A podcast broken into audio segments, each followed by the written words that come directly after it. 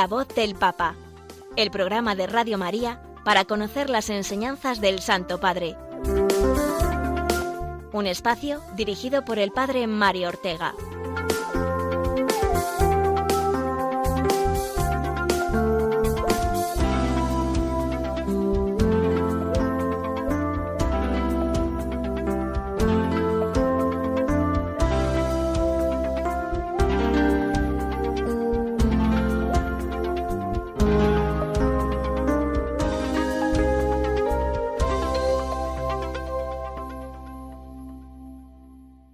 Buenos días, amigos oyentes de Radio María. Bienvenidos una semana más a este programa de la voz del Papa. Juntos queremos acercarnos a lo que el Santo Padre nos ha enseñado durante la última semana. Esa voz que es la del pastor que Jesús ha puesto para que dirija y guíe a su Iglesia, contando con la protección y la seguridad del Espíritu Santo que lo asiste. El Papa Francisco que esta semana ha tenido mucha actividad intervenciones públicas dirigiéndonos su palabra y también magisterio escrito, con un importante documento papal que ha salido a la luz estos últimos días, como veremos. No para el Papa, es el primero en darnos ejemplo de que a tiempos recios es menester amigos fuertes de Dios, como decía Santa Teresa, y es también necesario no cansarse de hacer el bien, como el mismo Francisco nos recordaba en su mensaje para la cuaresma este año. No nos cansemos de hacer el bien, que si no desfallecemos a su tiempo cosecharemos. Ese era, recuerden, el versículo de la carta a los Galatas 6.9, que marca la línea guía del mensaje de cuaresma de este año. El Papa no se cansa de hacer el bien, y si se cansa no lo muestra, no se queja, se ha hecho pública la agenda del Papa para estos dos próximos meses y en ella hay previsto un viaje internacional a Malta, todas las celebraciones de la Semana Santa, incluido el rezo del Vía Crucis, el Viernes Santo, que este año volverá a realizarse en el Coliseo Romano después de dos años sin poderse hacer allí. Y también eh, en la agenda del Papa misas de canonización de nuevos santos, entre los que destaca la del Beato Carlos de Foucault, que será el 15 de mayo, si Dios quiere. Pero no nos adelantemos más, vamos a lo nuestro ahora, y lo nuestro es centrarnos en lo que el Santo Padre ha hecho y dicho durante la última semana, que constituirá todo el contenido de nuestro programa de hoy, que ahora adelantamos en sumario. Comenzaremos, como hacemos siempre, con la última catequesis del Santo Padre, dentro del ciclo sobre la vejez y la ancianidad, que es el que lleva ahora desarrollando. Después recordaremos también lo que nos dijo en su alocución durante el rezo del Ángelus el pasado domingo, tercero de Cuaresma. Luego hablaremos de esa consagración que el Papa hará de Rusia y Ucrania al corazón inmaculado de María, el próximo viernes 25 de marzo, solemnidad de la Anunciación del Señor en la Basílica de San Pedro. Y finalmente conoceremos también las principales novedades contenidas en la nueva Constitución Apostólica que el Papa promulgó el pasado 19 de enero sobre la reforma de la curia romana. Esto será lo que iremos desarrollando durante la hora de radio que tenemos por delante. Esto y más cosas. La primera de ellas, la oración por el Papa, como él nos pide siempre.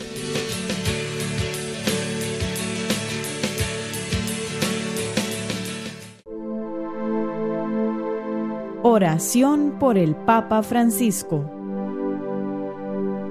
Señor Jesús, tú eres el buen pastor, siempre satisfaciendo nuestras necesidades y conduciéndonos a la vida eterna. Te damos gracias por el Papa Francisco, tu vicario en la tierra, siervo de los siervos de Dios. Dale santidad y fuerza para llevar a cabo su misión y que sea para el mundo un signo de tu amor y una clara voz de verdad, de justicia y de la santidad de la vida humana. Que todo lo que diga y haga nos acerque más a ti, que vives y reinas por los siglos de los siglos. Amén.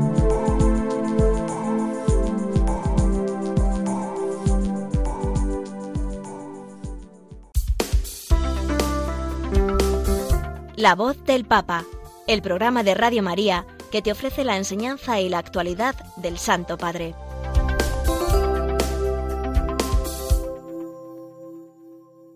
Después de una semana de interrupción de las audiencias generales a causa de los ejercicios espirituales que el Papa realizó, eh, el Santo Padre retomó el miércoles pasado sus catequesis eh, de los miércoles, que recordemos eh, estaban centradas en el tema de la vejez, unas interesantísimas reflexiones dirigidas no solo a los ancianos por la temática tratada, sino en realidad a todos, porque lo que el Papa intenta es hacernos ver con estas catequesis sobre la ancianidad que es necesaria una auténtica alianza entre generaciones, es decir, un nuevo paradigma en las relaciones entre niños, jóvenes, adultos y ancianos en nuestra sociedad actual, una escucha de los niños hacia los ancianos y de los ancianos, lo que pueden aportar también a las jóvenes generaciones. Es una idea nada teórica, sino totalmente práctica y necesaria en nuestra vida y que tiene como fundamento también la palabra de Dios. Tanto el Antiguo como el Nuevo Testamento nos hablan de esta armonía entre todas las generaciones. Y por eso el Papa comenzó su catequesis a partir del pasaje que se leyó del libro del Génesis, en concreto la elección de Noé, el Papa comenzó fijándose en esa frase que nos resulta tremendamente misteriosa, en la que dice que Dios se arrepiente de haber creado al ser humano al ver tanta corrupción y tanto pecado como iba creciendo en el mundo a partir del pecado de Adán, y cómo el diluvio responde a esa tentación humana de pensar que ante un problema creciente e irresoluble, pues lo mejor es destruir todo. ¿No? Muerto el perro se acabó la rabia, decimos que paradójicamente podría parecernos incluso una decisión misericordiosa, teniendo en cuenta que así se evitarían pues más destrucciones, más sufrimientos de inocentes, más guerras, etc. Es la sensación que nos puede venir hoy en día contemplando la situación actual y pensando, como muchas veces podemos pensar, esto no tiene solución. Tanto mal, mal moral, corrupción y ahora la pandemia y la guerra que producen eh, una inmensa devastación. ¿No nos está pasando con todo esto como en tiempos del diluvio universal? Vamos a escuchar al Santo Padre cómo planteó todas estas cuestiones en su catequesis. Escuchamos su voz de fondo y la traducción al español que nos ofrecieron desde la televisión vaticana. No a volte anche a noi no nos sucede a veces también a nosotros, abrumados por el sentido de impotencia contra el mal o desmoralizados por los profetas de la fatalidad, pensar que era mejor no haber nacido. Debemos dar crédito a ciertas teorías recientes que denuncian la especie humana como un daño evolutivo para la vida en nuestro planeta. Todo negativo, ¿no? De hecho, estamos bajo presión, expuestos a tensiones opuestas que nos confunden. Por un lado, tenemos el optimismo de una juventud eterna, encendido por los progresos extraordinarios de la técnica, que pinta un futuro lleno de máquinas más eficientes y más inteligentes que nosotros, que curarán nuestros males y pensarán por nosotros las mejores soluciones para no morir, el mundo de los robots. Por otro lado, nuestra fantasía parece cada vez más concentrada en la representación de una catástrofe final. ¿Qué es lo que sucede con una eventual guerra atómica, no?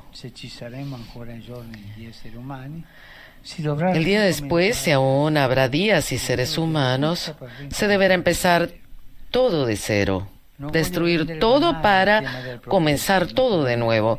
No quiero hacer vanar el tema del progreso, naturalmente, pero parece que el símbolo del diluvio esté ganando terreno en nuestra inconsciente.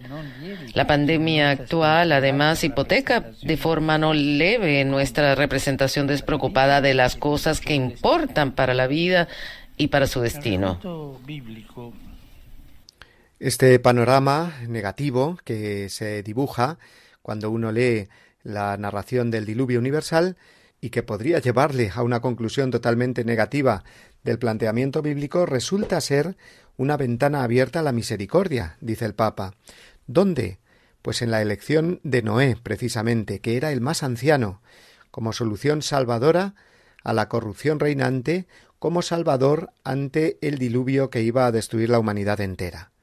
Dios va a encomendar ese trabajo de reconstrucción de la humanidad a la fidelidad del más anciano de todos, al justo Noé, dijo el Papa, quien a la vez se preguntó ¿La vejez salvará al mundo entonces? ¿En qué sentido? ¿Y cómo salvará al mundo la vejez? ¿Cuál es el horizonte? ¿La vida más allá de la muerte o solamente la supervivencia hasta el diluvio? Son preguntas que se hizo el Papa para subrayar la idea principal de la catequesis, a partir de este hecho de que Dios encomendó a Noé la salvación de la humanidad, ese trabajo de construir el arca, trabajo, precisamente algo que podría pensar uno que corresponde más bien a los jóvenes, pues se la encomienda al más anciano. Y eso nos expresa la sabiduría que puede proporcionar eh, los ancianos hoy al hombre poderoso y joven de hoy en día pero que también a la vez se siente confundido y perdido en la vida. El mismo Jesús señala esta vía de la ancianidad como oportunidad de salvación cuando dice, hablando de los últimos tiempos, como sucedió en los días de Noé, así también en los días del Hijo del Hombre. Comían, bebían, tomaban mujer o marido, hasta el día en que entró Noé en el arca. Vino el diluvio y los hizo perecer a todos. No es que comer, beber o tomar mujer y marido esté mal, por supuesto, sino que Jesús nos indica, explicó el Papa, cómo en esa vida cotidiana, cuando se busca sólo el disfrute material, en realidad se está introduciendo la corrupción hasta verla como algo normal, habituándose a ello. Buscar el bienestar personal por encima de todo y olvidándome de los demás y del bien común. ¿Estoy yo bien? Pues qué me importa el otro. Y es así como se asienta la corrupción en la sociedad ya que, como el valor supremo pasa a ser el beneficio personal y nada más, entonces está justificado, por ejemplo, decirle al otro te tengo que hacer este trabajo, pero si lo quieres más rápido o saltándote las vías de la justicia, pues dame esta propina, esta comisión, y yo te lo hago. El Papa puso este sencillo ejemplo, para que veamos cómo comienza la corrupción siempre desde el bienestar personal considerado como el valor supremo. Por eso, y esto lo añado yo, cuando se oye por parte eh, de algunos políticos, por ejemplo, eso de que nuestro fin es lograr el estado del bienestar, pues bien, eso dicho así es sumamente peligroso, porque el fin de la sociedad es el bien común, el bien de todos. ¿Qué será el mayor bienestar para todos y cada uno si se logra siguiendo la eh, ley natural y la ley de Dios, no la ley del más fuerte, que es la que al final se impone cuando se quita de la vida a Dios. Pero vamos, esta idea es un paréntesis que ha añadido yo a raíz de lo que ha dicho el Papa sobre el origen de la corrupción. Volvamos a las palabras del Santo Padre y escuchemos lo que nos propone a la luz de la palabra de Dios con la elección del anciano Noé para salvar de la corrupción a la humanidad de su tiempo. Es sumamente interesante esta reflexión que nos ofrece ahora Francisco. La vejez está en condiciones de captar el engaño de esta normalización de la vida obsesionada por el disfrute y la vacía de interioridad. Vida sin pensamiento, sin sacrificio, sin interioridad, sin belleza, sin verdad, sin justicia, sin amor. Esto es corrupción la sensibilidad especial de nosotros los viejos, de la edad anciana, por las ah, atenciones, los pensamientos y los afectos que nos hacen más humanos, debería volver a ser una vocación para muchas. Y será una elección de amor de los ancianos hacia las nuevas generaciones. Seremos nosotros, los ancianos, quienes daremos ah, la alarma sobre lo que está sucediendo sucediendo. La sabiduría de los ancianos es tan necesaria en estos tiempos que estamos viviendo. Las nuevas generaciones esperan de nosotros, los ancianos, una palabra, que sea profecía, que abra nuevas perspectivas, que nos saquen de la costumbre, de la corrupción, de las cosas corruptas. La bendición de Dios elige la vejez. por este carisma tan humano y humanizador. ¿Qué sentido tiene nuestra vejez? Cada uno de nosotros viejos nos podemos preguntar, ser profetas de la corrupción, deténgase. Yo viví ese camino y les digo mi experiencia. Se los repito, nosotros, los ancianos, tenemos que ser los profetas contra la corrupción, así como no, Noé lo fue en su época y por eso Dios confió en él. Pero mi corazón está abierto a ser profeta contra la corrupción, se pregunta el Papa como anciano. Bueno, voy a decir algo quizás feo y es feo. Cuando los ancianos no han madurado y se convierten en viejos manteniendo esta corrupción. Pensemos a los jueces de Susana, una vejez corrupta. Y si es así, no podremos ser profetas para las nuevas generaciones. Por lo tanto, se trata de una ancianidad generativa, dice el Papa, una ancianidad que genera, que sigue generando, no una ancianidad corrupta, como es esa expresada en el pasaje eh, de la casta Susana, que también nos ha recordado el Papa, ese pasaje bíblico. Y así podríamos decir, como el joven se prepara para ser un buen adulto, también el adulto debería pensar en ser un buen anciano en el futuro, porque está llamado a continuar siendo generador de vida a través de su sabiduría, convertirse en profeta para las jóvenes generaciones, no dejarse engañar pensando que el mundo ya no da a los ancianos más oportunidades. Bueno, pues el mundo puede no darlas, pero Dios sí que te las da. Y el mundo te necesita a ti, anciano y anciana, como nos enseña el Papa. Tú puedes colaborar y de qué manera en reconducir hacia la verdad y el bien a la sociedad actual. Esa fue la idea que el Papa subrayó una y otra vez y me parece una catequesis, por lo tanto, esta y las anteriores del Papa Francisco que van en la misma línea, sumamente iluminadora, porque nos llevan a redescubrir o a descubrir por primera vez esta misión positiva y urgente de la ancianidad, y que el anciano no es un peso para la sociedad, sino todo lo contrario, puede aligerar a los adultos y a los jóvenes con su sabiduría y experiencia de la vida, ayudándoles a librarse de tantas preocupaciones vanas, de tantas utopías y fantasías irrealizables y frustrantes, para que vivan más seguros y no vayan por caminos que sólo desde la ancianidad se pueden garantizar por experiencia que no llevan a ninguna parte. Bueno, pues vamos a escuchar las palabras, ahora en español, del Santo Padre resumiéndonos todas estas ideas mientras escuchamos de fondo esta sintonía que es la de la película Up, una película preciosa en la que precisamente el protagonista es un anciano y una relación preciosa que hay con un niño en la que los dos cumplen su sueño de ayudar a la sociedad a librarse del mal. Escuchemos las palabras del Santo Padre.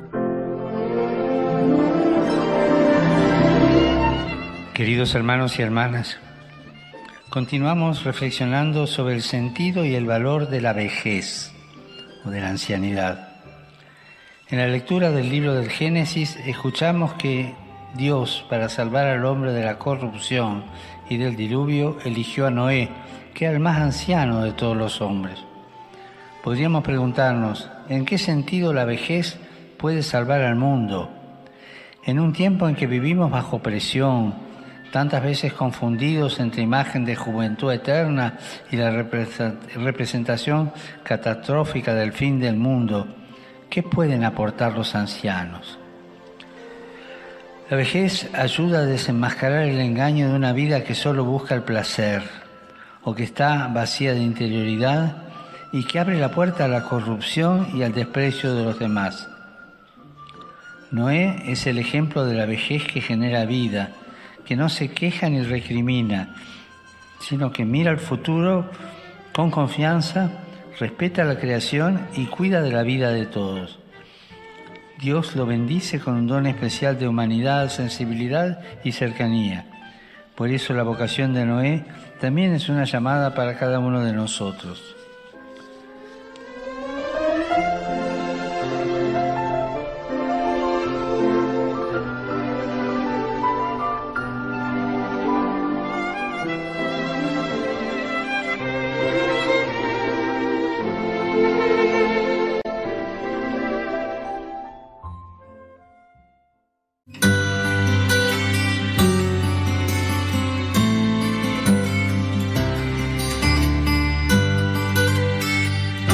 El romano pontífice, como sucesor de Pedro, es el principio y fundamento perpetuo y visible de unidad, así de los obispos como de la multitud de los fieles.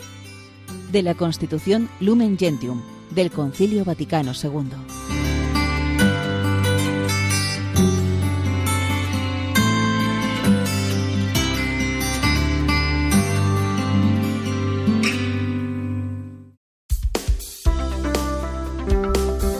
La voz del Papa, el programa de Radio María que te ofrece la enseñanza y la actualidad del Santo Padre.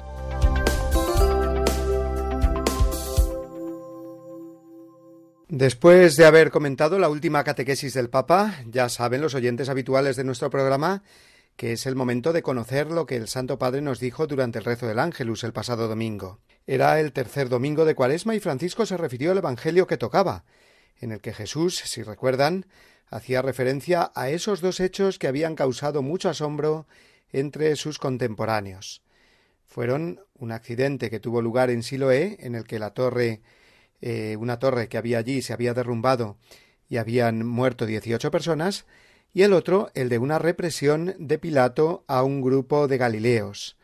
No sabemos el motivo, posiblemente alguna insurrección. El caso es que la referencia de Jesús a estos dos acontecimientos le sirvió para darnos una enseñanza a la que el Papa se refirió, y es que siempre que sucede alguna desgracia, aunque no sea provocada por los hombres, buscamos alguna causa.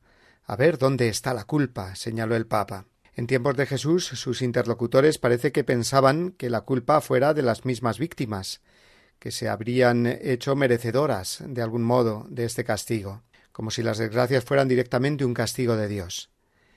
Eso es también un interrogante o una tentación que está presente en todo tiempo, también a nosotros.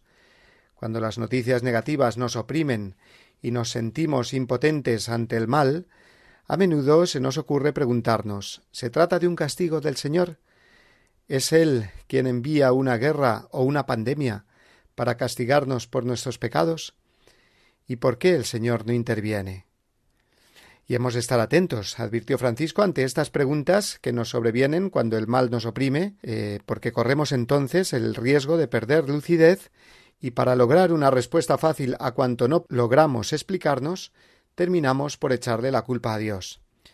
Lo hacemos directamente enfadándonos con Él o con otras reacciones, como por ejemplo la fea costumbre de la blasfemia, dijo el Papa. La blasfemia es un insulto a Dios, que por desgracia se oyen tanto cuando la persona está fuera de control, y también es blasfemia, eh, recordémoslo, así nos lo enseña el catecismo, negar algún atributo de Dios directamente. Es un pecado contra el segundo mandamiento. Y responde en realidad a una actitud cobarde y hostil que tiende, como decimos, a atribuir a Dios las desgracias que nos suceden cuando es todo lo contrario. Dios es providente y quiere nuestro bien, no nuestra desgracia, aunque tantas veces no encajemos o expliquemos nosotros el mal que nos sobreviene. Jesús en el Evangelio, nos dijo el Papa, rechaza y contesta con fuerza la idea de imputar a Dios nuestros males. Aquellas personas que Pilato mandó matar y las que murieron bajo la torre no eran más culpables que otras, y no fueron víctimas de un Dios despiadado y vengativo que no existe, dijo el Papa. Un Dios despiadado y vengativo no existe. Existe el Dios misericordioso, que no nos trata según nuestros pecados, como dice el Salmo 103, sino conforme a su misericordia. Ese es el estilo de Dios, subrayó el Santo Padre.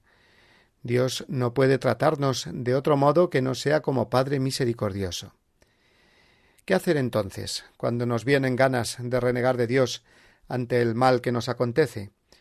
Pues mirar dentro de nosotros mismos, dijo el Papa, y descubrir que en el origen del mal solo está el pecado, aunque a veces resulte imposible para nosotros ver una relación directa.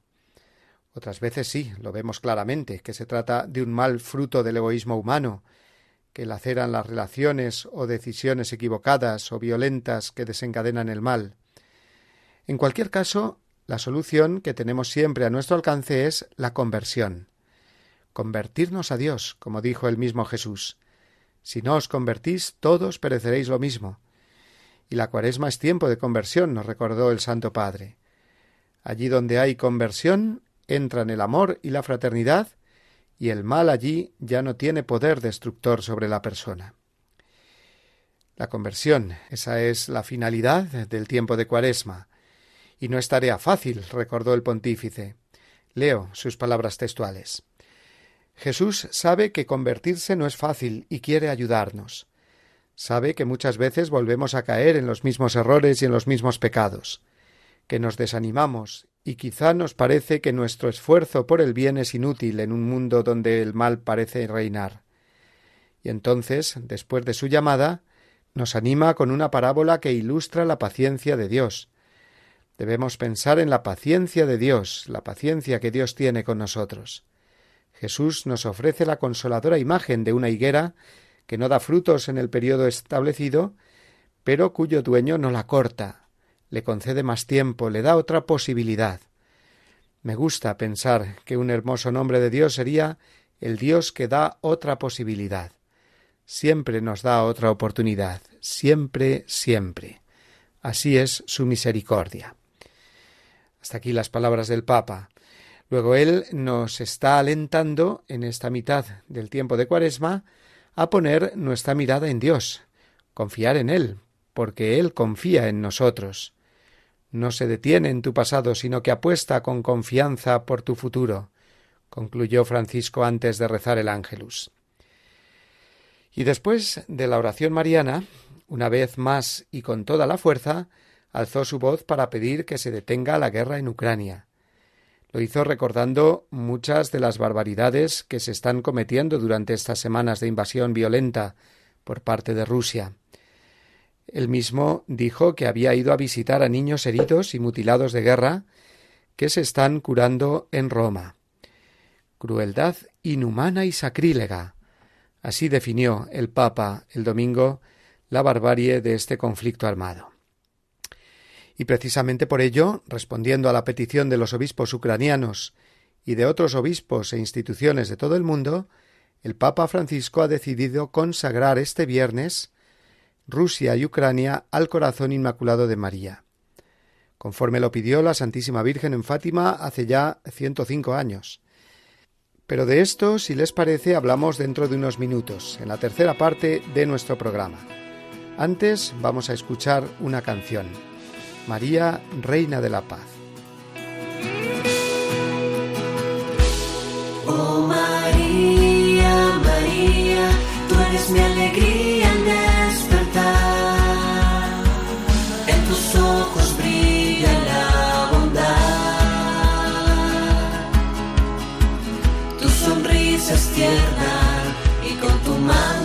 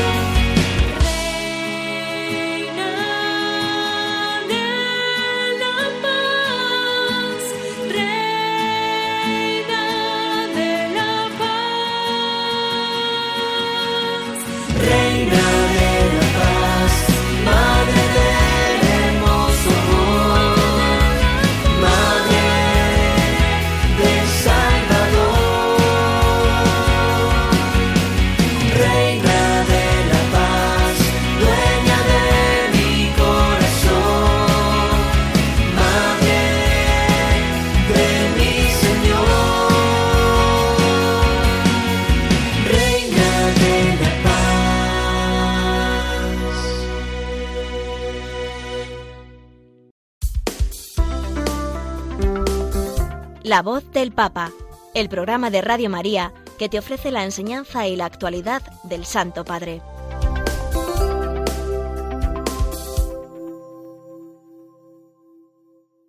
La voz del Papa que queremos comentar ahora no es la referida solo a un discurso o a locución ya pronunciada, sino a la voz del Santo Padre que se alzará solemnemente hasta el Inmaculado Corazón de María el próximo viernes 25 de marzo. ¿Y por qué? Pues ya lo hemos dicho antes, el motivo. Y lo sabemos todos desde el pasado día 18 en que fue comunicado por la oficina de prensa de la Santa Sede el Papa Francisco consagrará Rusia y Ucrania al corazón inmaculado de María, respondiendo así a la petición que le han hecho los obispos grecocatólicos del país asediado por las tropas rusas actualmente. Es un acto papal de primer orden, ya que conecta directamente con la petición de la misma Santísima Virgen, que así lo pidió durante las apariciones de Fátima en el año 1917. Hagamos, pues, un poco de historia para situarnos bien y prepararnos a este acto de consagración del próximo viernes. Era julio de 1917, y en esos meses se estaba produciendo la Revolución rusa. Los pastorcillos de Fátima poco o nada podían conocer de todo esto, y menos aún de las consecuencias que traería la implantación del régimen comunista soviético durante todo el siglo XX. Esta es una prueba clarísima de la autenticidad del mensaje de la Virgen que recibieron. María ya profetizó entonces que Rusia expandiría sus errores por todo el mundo, y una violencia que produciría muchas muertes, como así sucedió durante el siglo pasado, y vemos que aún ahora sucede con las atrocidades de esta invasión de Ucrania y la crueldad inhumana y sacrílega, como la definió el Papa Francisco el otro día. Por eso la Virgen pidió entonces que Rusia fuera consagrada a su Inmaculado Corazón para que llegara la paz. ¿Esta consagración deseada por la Virgen se produjo ya? Pues hubo dos ocasiones en las que los papas la hicieron, pero de un modo general, sin nombrar explícitamente a Rusia. La primera fue la realizada por San Pablo VI en 1964 y la segunda por San Juan Pablo II veinte años después, en 1984. Sobre esta última, Sor Lucía de Fátima, la última de las videntes, que vivía aún, declaró en el año 2000 que la Virgen había aceptado dicha consagración tal como la pidió. Y fruto de aquella consagración, asistimos cinco años más tarde al desmoronamiento del muro de Berlín y al fin de la Unión Soviética. No obstante, y por las circunstancias actuales, por todos sabidas, el Papa Francisco ha accedido a renovar esta consagración, e incluyendo también a Ucrania, víctima de esta invasión violenta y también necesitada de consagración a María por otros motivos añadidos, ya que, por ejemplo, es uno de los países donde la permisividad en cuanto al aborto es mayor, y donde se realizan gran parte de las fecundaciones de mujeres que prestan sus vientres en alquiler para luego venderse esos niños. Luego es claro que el deseo de la Virgen María de que se renueve y actualice esta consagración a su corazón inmaculado de Rusia y de Ucrania responde a esa necesidad urgente de paz y de respeto a la vida de tantos inocentes que están muriendo allí. ¿Cómo se hará el viernes esta consagración? Será a las cinco de la tarde en la Basílica de San Pedro y en el marco de una liturgia penitencial. Al mismo tiempo y a la misma hora en Fátima se realizará también esa consagración en un acto que será presidido por el cardenal polaco Konrad Krawiecki, que ha sido enviado expresamente por el Papa y que fue también uno de sus legados hace dos semanas a Ucrania. A estas celebraciones se unirán también miles de obispos y sacerdotes en sus respectivas diócesis, de modo que este momento que será precisamente el día de la Anunciación del Señor, sea una plegaria unánime por la paz y por el respeto a la vida humana. A la vez que nos preparamos eh, nosotros también para unirnos a esa consagración tan importante de Rusia y Ucrania, al Inmaculado Corazón, el viernes, como ese día es una jornada además por la vida, la jornada pro vida tan especial, Pues vamos a recordar ahora la intención de oración del Papa para este mes de marzo. Está centrada en la defensa de la vida humana, como ya dijimos en nuestro último programa. Escuchamos de nuevo la explicación que de ella nos ofrece el mismo Papa Francisco. Recemos para que podamos dar una respuesta cristiana a los retos de la bioética. Evidentemente que la ciencia ha progresado y hoy día la bioética nos presenta una serie de problemas a los cuales tenemos que responder, no esconder la cabeza como el avestruz. Las aplicaciones biotecnológicas deben usarse siempre basándose en el respeto de la dignidad humana. Por ejemplo, no se puede tratar los embriones humanos como material desechable, de descarte. En esta cultura del descarte también entran ellos. No, no se puede. Extendiendo así esa cultura que hace tanto daño. O dejar que las ganancias económicas condicionen la investigación biomédica. Tenemos que comprender los cambios profundos con que se está produciendo con un discernimiento aún más profundo, aún más sutil. No se trata de frenar el progreso tecnológico, no, hay que acompañarlo. Se trata de proteger tanto la dignidad humana como el progreso. Es decir, no podemos pagar el precio de la dignidad humana por el progreso. No, ambos van juntos y armónicamente juntos. Ante los nuevos desafíos que presenta la bioética, recemos para que los cristianos, mediante su oración y su acción social, promuevan la defensa de la vida.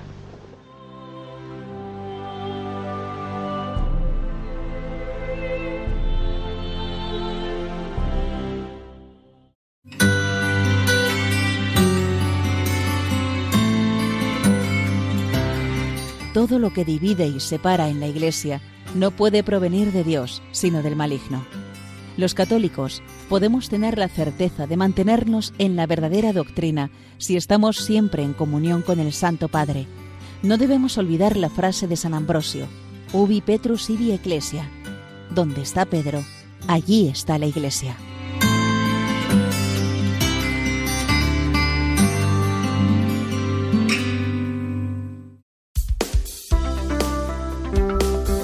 La voz del Papa, el programa de Radio María que te ofrece la enseñanza y la actualidad del Santo Padre.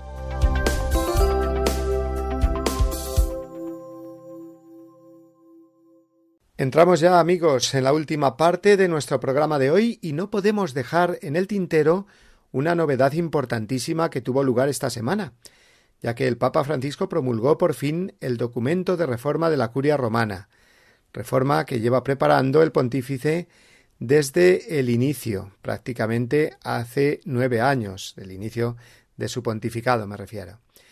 Así, el pasado sábado, eh, día de San José, el Santo Padre promulgó la Constitución Apostólica Predicate Evangelium, un documento por el cual se reorganiza la curia romana, adaptándola a las nuevas necesidades de nuestro mundo actual. ¿Y qué es exactamente la curia romana? se preguntarán algunos. Pues para entendernos serían como los distintos ministerios y secretariados dentro del gobierno de una nación, es decir, las distintas áreas de gobierno que tiene la Santa Sede, con el Papa siempre a la cabeza. La curia romana es un instrumento al servicio del Papa y en beneficio de la Iglesia Universal y por tanto también de los episcopados e iglesias locales. Estos ministerios en que se estructura el gobierno central de la Iglesia se llaman en realidad dicasterios, y algunos de ellos son, por ejemplo, el de la doctrina de la fe, que se ocupa de todas las cosas referentes a la recta doctrina u ortodoxia de la fe, el dicasterio para la liturgia y la disciplina de los sacramentos, que es el que regula y ordena todos los aspectos litúrgicos, también el dicasterio para los obispos o para el clero, o el dicasterio para la cultura y la educación, para la vida consagrada. El Papa ha querido reformar la curia romana para dar a la Iglesia desde la cabeza un aire más armónico y más evangelizador. Armónico en cuanto que antes, por ejemplo, estos dicasterios, algunos se llamaban congregaciones, otros pontificios consejos, ahora se llamarán todos dicasterios, y serán en total dieciséis. Se han juntado algunos, han cambiado de nombre otros.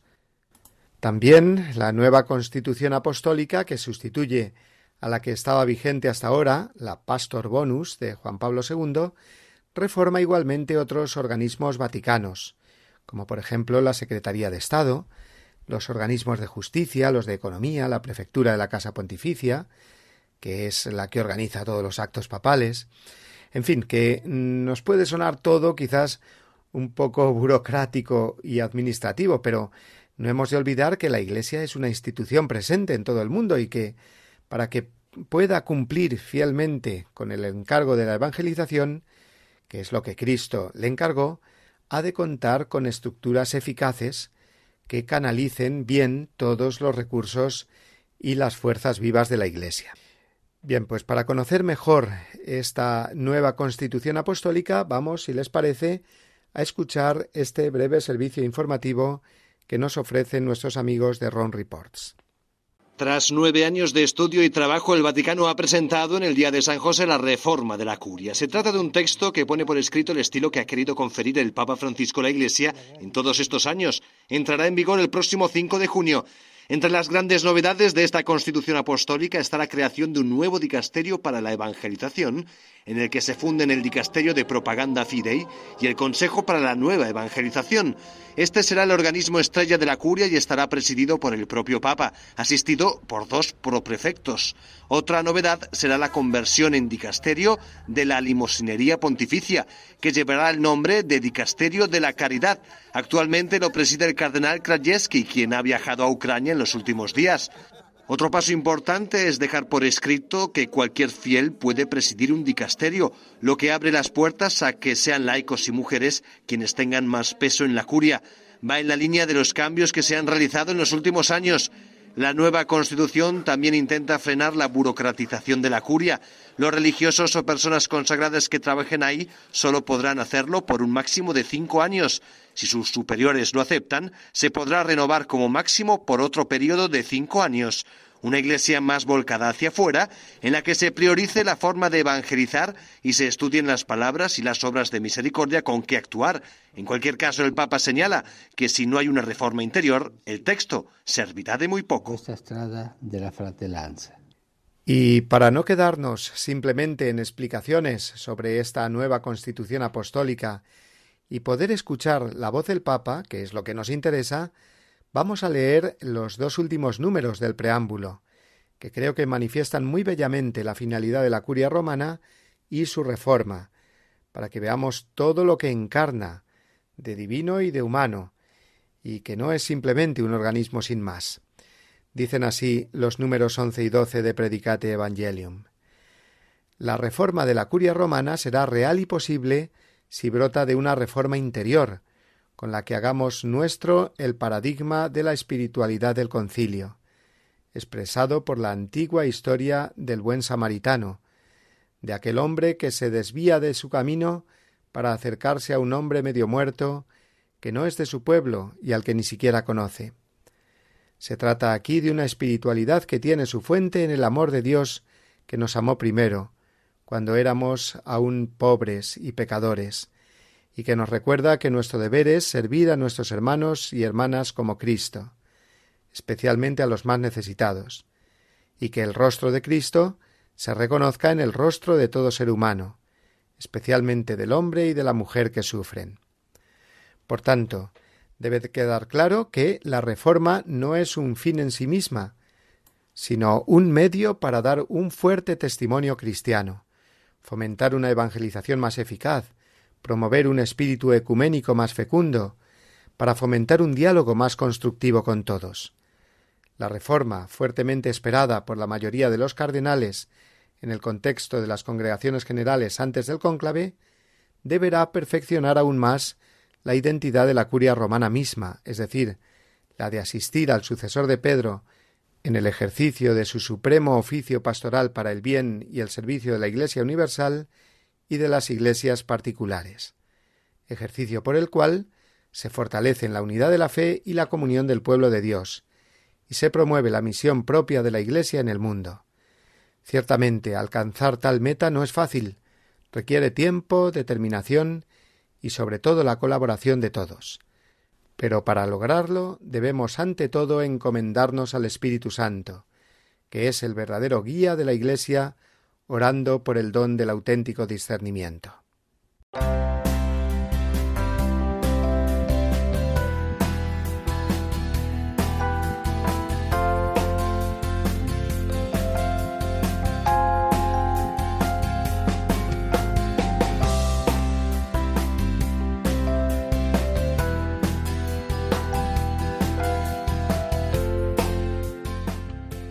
Hemos llegado ya, amigos, a los últimos minutos de nuestro programa de hoy.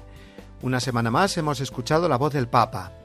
Durante una hora, y a modo de resumen, porque al Papa, aquí en esta emisora de la Virgen, lo estamos escuchando muy frecuentemente, ya que queremos vivir siempre muy unidos a Él, que es el que nos une como miembros de una misma familia, la de los hijos de Dios, la Iglesia, que es una, santa, católica y apostólica.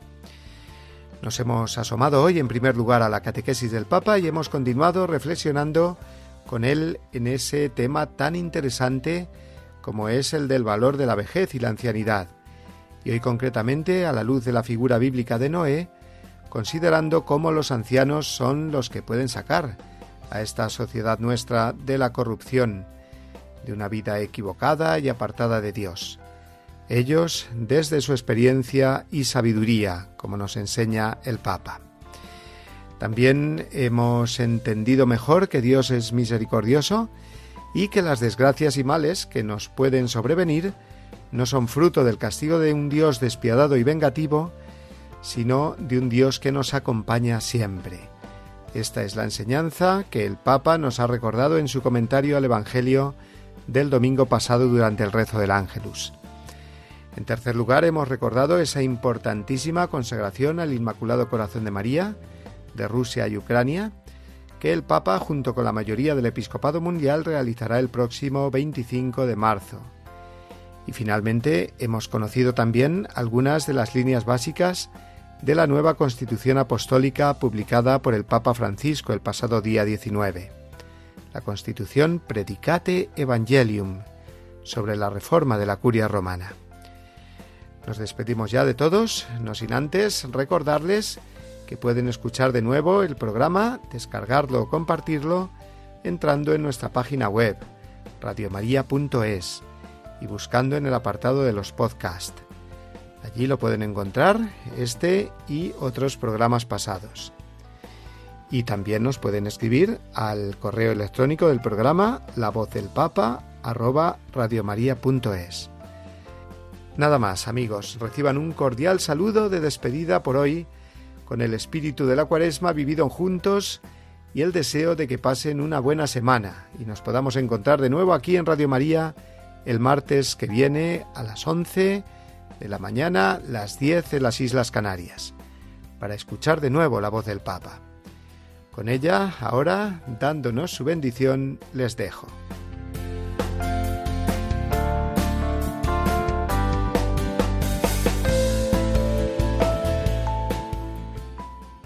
Les deseo lo mejor, que Dios los bendiga y no se olviden de rezar por mí. Gracias.